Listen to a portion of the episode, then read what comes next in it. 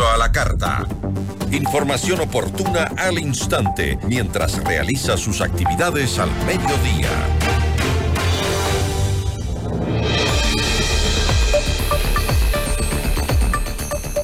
El gobierno de España otorgó el beneplácito para la designación de Vilma Andrade como embajadora de Ecuador en ese país.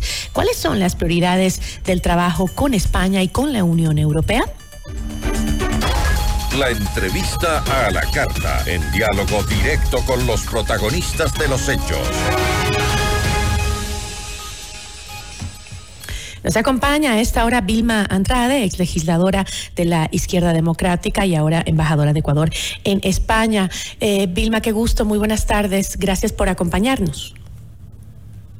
Muchísimas gracias. Para mí también es un gusto eh, estar pues, en el programa y saludar a toda la audiencia. Vilma, usted se desempeñó eh, como asambleísta nacional de la Izquierda Democrática y vicepresidenta de la Comisión de Desarrollo Económico, Productividad y eh, Microempresa. Eh, también conoció ya pues el beneplácito de que es la aceptación del gobierno de España como representante diplomática del Ecuador en ese país. La recibió el 17 de enero. ¿Existe ya una agenda de trabajo en conjunto con España? Bueno, en ese sentido todavía no la agenda eh, eh, específica ya en el momento que yo inicie mi misión, que será en pocos días. Yo entendería que a mediados de febrero ya estaré con todos eh, los papeles. Como ustedes conocen, aquí tiene que emitirse el decreto ejecutivo también del presidente de la República y pues los trámites normales que se tienen que dar en la Cancillería. En todo caso, lo que sí existe, por supuesto, es la voluntad del presidente de la República de mantener y fomentar las relaciones amistosas que siempre ha habido entre Ecuador y España, eh, fomentar el comercio con el Estado ecuatoriano, las inversiones eh, de capital extranjero, fortalecer en el tema turístico que, que nos hermana muchos eh, temas con, con, España y lógicamente también ya en el tema interno eh, vigilar el funcionamiento administrativo de los consulados. El pedido puntual que, que el presidente o el señalamiento general que me ha hecho el presidente es que quiere una embajada cercana a la comunidad migrante y ese también es el trabajo que ya lo hemos venido, eh, pues nos hemos empeñado ya en realizarlo, aún sin estar todavía en las fusiones, aún sin, sin, sin tener todavía...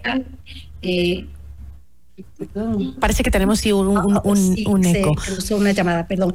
Eh, aún sin tener el beneplácito, hemos venido trabajando en, en un equipo con la Cancillería precisamente para cumplir este cometido. Que, es muy importante tomando en consideración que en España están más de 450 mil ecuatorianos que realmente eh, están en este momento, pues en España y que hay que atender a ellos.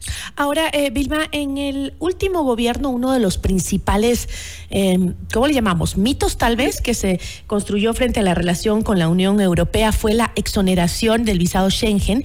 Eh, sin embargo, esto estuvo lejos de concretarse, al parecer. Eh, ¿Es esta exoneración uno de los puntos de trabajo del actual gobierno y de las embajadas en la Unión Europea?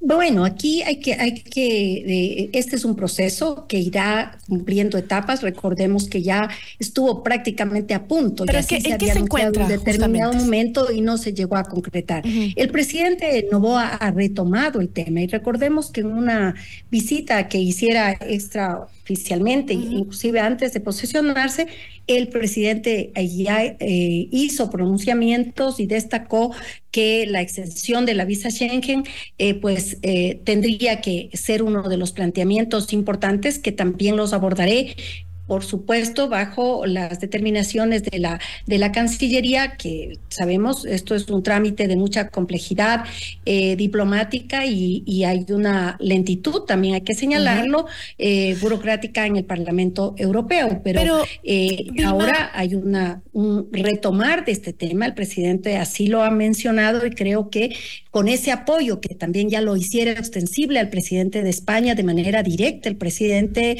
ecuatoriano, se abre también un buen momento para volver a retomar y cumplir con todo lo que corresponda para llegar, ojalá, a obtener ese visado Schengen, que es una de las eh, aspiraciones eh, muy grandes que tienen los ecuatorianos. Pero aquí también debo señalar importante eh, que el Ecuador en este año, en el año 2024, en el año, eh, eh, en, noviembre del año 2024, el Ecuador será sede, sede de eh, pues la reunión, la próxima cumbre iberoamericana de jefes de Estado.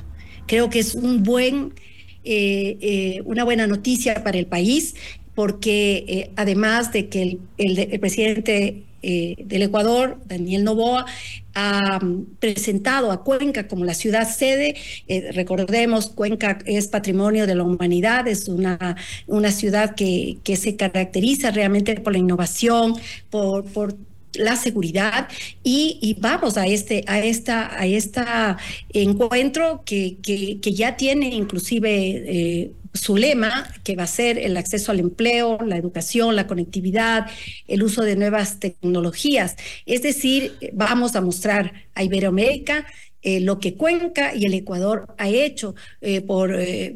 realmente bueno, todo un reto ese, ¿no? En las condiciones de inseguridad que vive el país, un reto plantearnos una eh, cumbre presidencial eh, en, en, el Ecuador. Eh, bueno, Cuenca creo que es una de las ciudades que mantiene una mejor seguridad, ¿no? Pero sin embargo, sí, es todo un reto. Esperemos que para esas fechas, noviembre me dijo, ¿no? Si no me equivoco. Sí, es eh, en noviembre, será la cumbre, pero yo eh, aún con todas las situaciones, yo creo que también es un mensaje positivo para el país, que estando en la situación eh, que la ha enfrentado con valentía, con decisión, el presidente de la República dando una demostración realmente del compromiso por el de lucha contra el narcotráfico y de lucha contra la delincuencia organizada ha encontrado también este punto eh, específico que además de promover la generación de oportunidades económicas, sobre todo como él siempre lo plantea para, para los jóvenes, para mujeres, va a fomentar esta diversidad y la innovación que es lo que realmente será el eje de esta,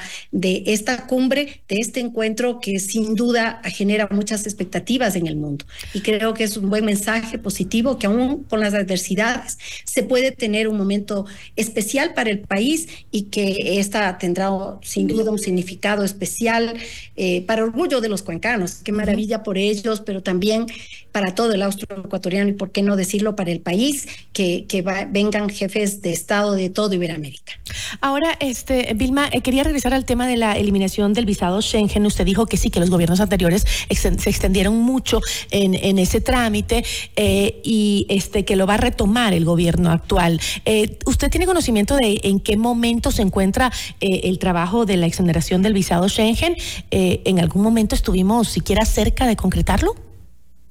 Estuvimos cerca de concretarlo, recordemos que inclusive ya hubo la determinación para el votado del, del Parlamento Europeo pero eh, eh, ahí se negó. Es decir, esa es la última, eh, la realidad concreta que tuvimos, pero ahora hay que retomarlo. Y el presidente en su visita que hiciera a Italia, él dio a conocer que el gobierno español respaldará a Ecuador en su objetivo de lograr la extensión de la visa Schengen en el Parlamento Europeo, que es la entidad que, que aprueba además que en esa reunión también consiguió apoyo de inversionistas eh, eh, para el tema de áreas tecnológicas y de conocimiento.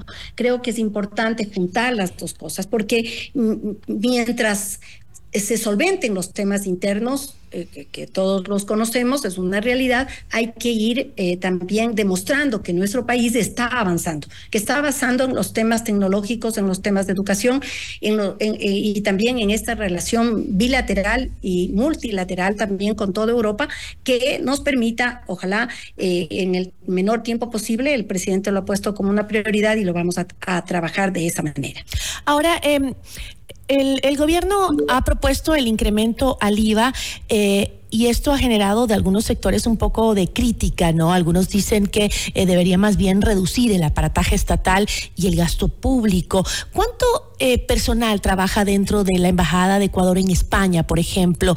Eh, ¿Se mantendrá el mismo equipo? Porque el presidente también anoche, hoy día, perdón, en una entrevista, habló del tema de, de, que el, Estado también tiene que achicarse, ¿no? No solo es el el país el que tiene que colaborar con este impuesto, sino dijo que, que también el Estado debe eh, apretarse el cinturón, dijo. ¿Qué pasa con las embajadas?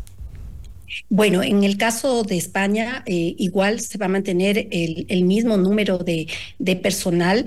De hecho, estamos eh, alineados en, los temas de austeridad que ha planteado el presidente de la República. De ninguna manera se va a incrementar eso.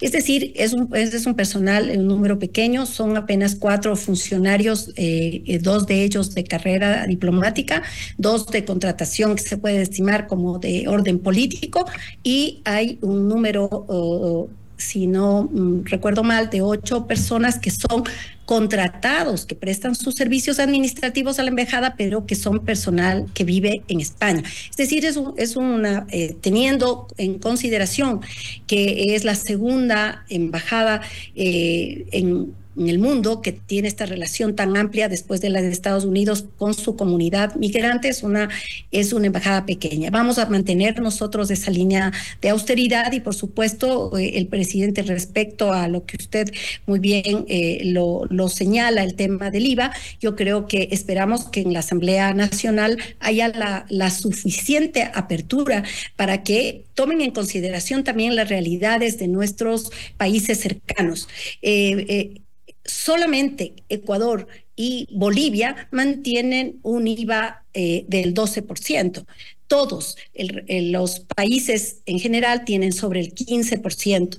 Sabemos la situación eh, que enfrenta el país, un conflicto armado, eh, y que tiene que contar con los recursos. Además, que debemos también reconocer, y creo que aquí cabe eh, en mi caso, señalarlo como lo hacen muchos de los ecuatorianos, la valorización al señor presidente de la República, Daniel Novoa, que recibió un Estado sin un solo centavo, las arcas fiscales totalmente eh, liquidadas. Sin embargo, ustedes y nosotros no le hemos escuchado quejarse ni lamentarse de la situación y ponerse por poco a llorar, sino se ha puesto a trabajar y a buscar los recursos, a cumplir eh, con los funcionarios públicos para que siga manteniéndose el funcionamiento del Estado y a generar ideas e innovación realmente en el manejo de los recursos públicos para poder caminar, inclusive enfrentando una guerra que sabemos lo que implican los recursos eh, que, que, se requieren realmente para poder hacerle de la manera más digna, como lo están haciendo nuestras Fuerzas Armadas, a la cabeza con el jefe del Comando Conjunto, que es el presidente de la República. Yo le agradezco muchísimo, Vilma. Entiendo que este ya se han cumplido todos los requisitos, solo faltaría la firma del presidente para este que usted asuma sus funciones como embajador en España. Eh, bueno, faltan algunos. Le ah, decía que más bien eso, justamente el decreto ejecutivo es el primer paso, eso es, eso es inmediato, pero más bien debemos esperar todo lo que es la acción de personal, la entrega de documentaciones y bueno, cuando eso se produzca será un gusto también poder anunciarles a ustedes que ya estaré eh, iniciando mi misión en España. Estaremos muy atentos a su labor. Muchísimas gracias, Vilma. Muchísimas gracias a ustedes, siempre a la orden. Una buena tarde. Nos acompañó Vilma Andrade, es legisladora de la Izquierda Democrática y eh, actual embajadora de Ecuador en España. Notimundo a la carta. 60 minutos de noticias actualizadas.